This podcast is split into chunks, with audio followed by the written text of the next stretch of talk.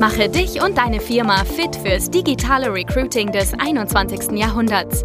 Schluss mit Post and Pray auf Jobbörsen oder Direct Search auf LinkedIn und Co. Nikolas Kreienkamp zeigt dir, wie du ab sofort viel schneller qualifizierte Kandidaten praktisch auf Knopfdruck gewinnst und deinen Umsatz mit Performance Recruiting drastisch steigerst. Herzlich willkommen zum Performance Recruiting Podcast und zur heutigen Folge. Ganz zu Beginn möchte ich einmal heute selbst unsere eigene Stellenanzeige teilen. Als wir vor ein paar Jahren unsere Performance Recruiting Methode aufgebaut haben, da hatte ich bereits so einen kleinen stillen Verdacht, dass wir die alte Welt der Kandidatensuche und des Recruitings damit ziemlich aufwirbeln werden. Und dieser Verdacht, der bestätigt sich nun jede Woche aufs Neue durch einfach eine rasant wachsende Anzahl an Anfragen, die wir erhalten und immer mehr Leute jetzt auch auf dieses Thema Performance Recruiting überhaupt aufmerksam werden. Und deswegen ist für uns jetzt auch die Zeit gekommen, weiter zu wachsen. Wir suchen neue Talente für unser Team, die speziell natürlich für dieses Thema Performance Recruiting auch brennen. Deswegen nutze ich die Chance, euch jetzt hier dich mal direkt in dem Podcast zu fragen, ob du oder jemand in deinem Netzwerk und Bekanntenkreis kennst, der Interesse hat, bei uns im Team mitzuwirken. Wir sind hier ein wachsendes junges Team in Hamburg und ja, wir suchen ab sofort Performance Recruiter und Unterstützung im Vertrieb. Performance Recruiting, was du da genau machst, das weißt du wahrscheinlich schon, wenn du diesen Podcast hier sowieso hörst, nehme ich mal an. Ansonsten kannst du mir natürlich auch einfach direkt schreiben und ich werde dir hier auch in den Show Notes alles verlinken zu der Stellenanzeige. Es geht bei den Jobs hier vor Ort um Hamburg in Winterhude. Es geht nur um Vollzeitstellen, keine Freelancer oder entsprechende Teilzeitstellen. Deswegen das nochmal als wichtige Info. Und falls du jetzt jemanden kennst, der hier für dieses Thema brennt, dann lass es mich gerne wissen. Ich würde mich total freuen über deine Empfehlung oder vielleicht auch du selbst, wenn du die Podcast-Folge hier hörst und denkst, ja, Performance Recruiting, da wollte ich schon lange mal rein. Ich wollte da mein Wissen vertiefen und hätte auch oder kann mir das gut vorstellen, hier das Team mit aufzubauen, Verantwortung schnell zu übernehmen etc dann melde dich natürlich gern bei mir. Jetzt aber zum Thema der heutigen Folge. Und zwar gehen wir heute durch das Thema, wie sollte eigentlich der Prozess nach dem Bewerbungseingang im Performance Recruiting aussehen. Worauf sollte ich dabei achten und was sind da auch unsere eigenen Best Practices, die wir in den letzten Jahren da gesammelt haben? Diese Fragen, die werde ich dir heute beantworten und dir mal so zwei, drei Insights und Tipps mitgeben, wie du das Ganze angehen kannst. Es geht, also ich gehe jetzt davon aus, du erhältst über deine Performance Recruiting Kampagne die erste Bewerbung, zum Beispiel über jetzt eine Werbekampagne auf Facebook. Das Ganze hier im Performance Recruiting ist nochmal ein ganz anderer Prozess als jetzt im normalen, normalen Karriereseitenweg. Wenn jetzt jemand sich auf deine Stellenanzeige bewirbt, das läuft nochmal in der Regel anders ab, weil da auch schon oft der Lebenslauf und Anschreiben eventuell mit hochgeladen werden. Hier im Performance Recruiting ist es ja anders. Wir wollen passive Kandidaten den, die Möglichkeit geben, auf dem Smartphone sich von überall aus super schnell, unkompliziert zu bewerben und deswegen haben wir in der Regel auch am Anfang noch keinen Lebenslauf. Bei passiven Kandidaten handelt es sich meistens auch um Talente, die nicht unbedingt nach einem neuen Job suchen, sich vielleicht einfach nur umschauen, nicht gerade hundertprozentig zufrieden sind oder einfach die nächste Stufe der Karriereleiter erklimmen wollen. Also deswegen gehst du hier etwas anders vor, weil du dich als Unternehmen jetzt bei den Kandidaten bewirbst. Also wie gehst du nun vor bei diesem Szenario? Am Anfang empfiehlt es sich natürlich direkt mal eine automatische E-Mail-Bestätigung zu senden und das so personalisiert wie möglich. Natürlich kannst du das automatisieren, aber du solltest in der automatisierten E-Mail auch schon versuchen, dann nochmal sowas äh, hinzuzufügen wie den Vornamen oder Nachnamen, je nachdem, ob du jetzt tust oder siehst und auch andere personalisierte Elemente mit beinhalten. Da gibt es, was die E-Mail Automatisierung angeht, natürlich sämtliche Tools. Da möchte ich jetzt hier ungern eine Empfehlung geben. Da laufen oder funktionieren sehr viele sehr, sehr gut. Und wir fragen häufig in der automatischen E-Mail-Bestätigung, nachdem sich der Kandidat beworben hat, dann kriegt er diese E-Mail und dann fragen wir auch in dieser E-Mail schon nach dem Lebenslauf ab, denn den haben wir ja im Performance Recruiting normalerweise vorher noch nicht. Und wir fragen bei uns jetzt intern auch nach dem 16 Personalities Testergebnis. Das ist ein Test, der ganz kurz, fünf bis zehn Minuten nur dauert und man einfach eine, eine kleine Übersicht bekommt über die Persönlichkeit, was die Person, wie die so tickt und so weiter. Das hilft uns einfach einzuschätzen, ob die Person auch gut ins Team und zu der Position passen könnte. Diese zwei Themen, die fragen wir in der automatischen E-Mail-Bestätigung ab. Und dann kannst du in der E-Mail auch noch idealerweise den Link zu der Jobseite, also zu der Stellenanzeige schicken, sodass sich der Kandidat nochmal alles anschauen kann, falls er was vergessen hat. Das ist häufig so, dann kommt der Kandidat ähm, eventuell ins Vorstellungsgespräch, will vor dem Vorstellungsgespräch natürlich nochmal nachschauen, was äh, die Stelle genau beinhaltet etc und hat dann vielleicht nicht mehr den Link parat und weiß auch gar nicht mehr, auf welche Werbeanzeige er damals geklickt hat. Und deswegen empfehle ich dir, mach das immer, dass du nochmal da den Link reinschreibst. Auch idealerweise noch die Vorteile und Vision von deiner Company mit in die E-Mail Bestätigung kurz und knackig anreißt, damit du auch nochmal hier die passiven Kandidaten maximal motivierst. Da gibt es natürlich nochmal genaue Vorlagen bei uns auch in der Akademie. Das ist jetzt hier einfach mal ein grober Umriss, wie du es idealerweise machen kannst. Und das haben wir in der Akademie sehr stark ausgearbeitet. Zweiter Schritt. Also du hast eine automatische E-Mail-Bestätigung mit diesen Inhalten ungefähr geschickt und jetzt kannst du nach zwei Tagen, falls der Kandidat sich noch nicht gemeldet hat auf deine E-Mail-Bestätigung hin, dann empfiehlt es sich natürlich unmittelbar nach zwei Tagen spätestens einen Reminder zu senden und da nochmal um den Lebenslauf zu bitten und natürlich auch jetzt hier mal parallel anzurufen. Follow-up ist hier genauso essentiell wie im Vertrieb, im Recruiting. Performance Recruiting leitet sich auch sehr stark von Vertriebskampagnen ab, also da gibt es sehr starke Parallelen und deswegen solltest du hier auch dir nicht zu schade sein, die Leute auch anzurufen. Was passiert, wenn mich der Kandidat vielleicht mal wirklich komplett ghostet? Das kann natürlich auch mal hin und wieder vorkommen. Man schreibt zwei E-Mails und man ruft mal an, der Kandidat geht einfach nicht dran. Was kann ich tun?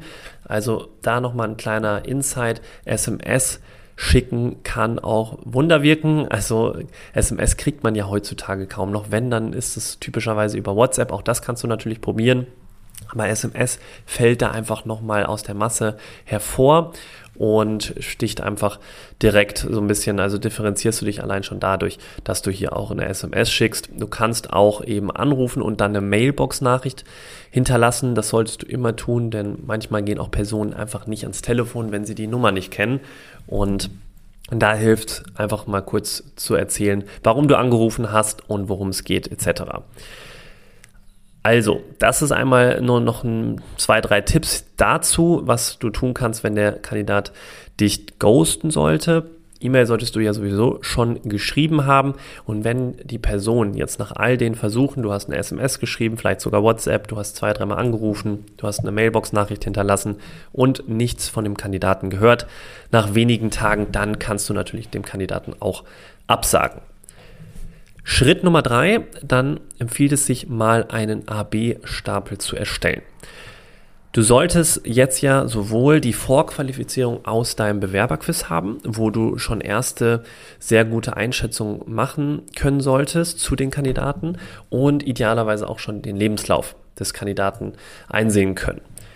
Dann kannst du jetzt hier im Bewerbermanagementsystem kann man hier auch super Prozesse bauen, die automatisiert funktionieren, wo du dann Kandidaten direkt zum A- oder B-Stapel sortierst, dann auch entsprechende automatisierte E-Mail. E-Mails versendet werden. Dazu gibt es dann auch nochmal genauere Details bei uns in der Akademie.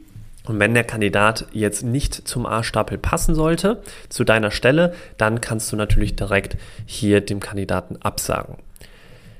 Nummer vier, angenommen, die, du hast jetzt hier eben Kandidaten im A-Stapel, wählst dann Kandidaten daraus aus und lädst sie im nächsten Schritt per E-Mail zum Vorstellungsgespräch ein. Wichtig jetzt hierbei, das sollte alles, was ich jetzt erwähnt habe, das sind zwar einige Schritte, aber das sollte super schnell passieren nach dem Eingang der Bewerbung und des Lebenslaufs. Du solltest jetzt hier nicht 14 Tage bis 21 Tage erstmal abwarten, was kommen denn da noch für Bewerbungen rein und dann erstmal ja, schauen, wie es weitergeht, dann könnte der Kandidat nämlich schon nach zwei, drei Wochen sagen, okay, ich habe mich jetzt schon für eine andere Stelle entschieden oder der passive Kandidat möchte sie jetzt vielleicht gar nicht mehr wechseln All sowas kann schnell passieren. Es gibt natürlich auch das Szenario, dass einfach der, die Person die Stellenanzeige oder die Bewerbung komplett vergessen hat und das einfach nur aus dem Effekt gemacht hat. Also da sei vor allen Dingen sehr schnell bei. Dann für das Vorstellungsgespräch empfehle ich dir dieses TEV-Modell zu nutzen. Das habe ich, da habe ich glaube ich auch schon mal eine Podcast-Folge ja ziemlich sicher dazu gemacht. Da kannst du gerne nochmal in meinem Podcast schauen. TEV-Modell bedeutet, dass T steht für Talent, das E für Experience und das V für Values. Das heißt, wir prüfen in dem Vorstellungsgespräch, hat der Kandidat das Talent, auch hier schnell dazu zu lernen, etc. Das kannst du am besten natürlich über eine Testaufgabe herausfinden, dazu komme ich gleich. Dann Experience hat der Kandidat schon in die entsprechende Berufserfahrung in dem Bereich, wo du gerade suchst. Und dann V, auch sehr wichtiges Thema, welche Werte hat der Kandidat, was ist dem Kandidaten besonders wichtig und passt die Person von den Werten her auch zu uns ins Team beziehungsweise zu den Unternehmenswerten, die ihr formuliert habt im Team. Das solltest du im Forschungsgespräch unbedingt herausfinden und dann nach dem Gespräch auch jeden Kandidaten da einen Buchstaben zuordnen. Also man macht dann immer einen großen Buchstaben, wenn das sehr gut passt, einen kleinen, wenn es eben nicht ideal gepasst hat. Also T, wenn es, wenn die Person jetzt ein großes Talent haben sollte, dann kannst du eben großes T schreiben. Wenn das ähm, auch der Kandidat eine super Berufserfahrung mitbringt, großes E.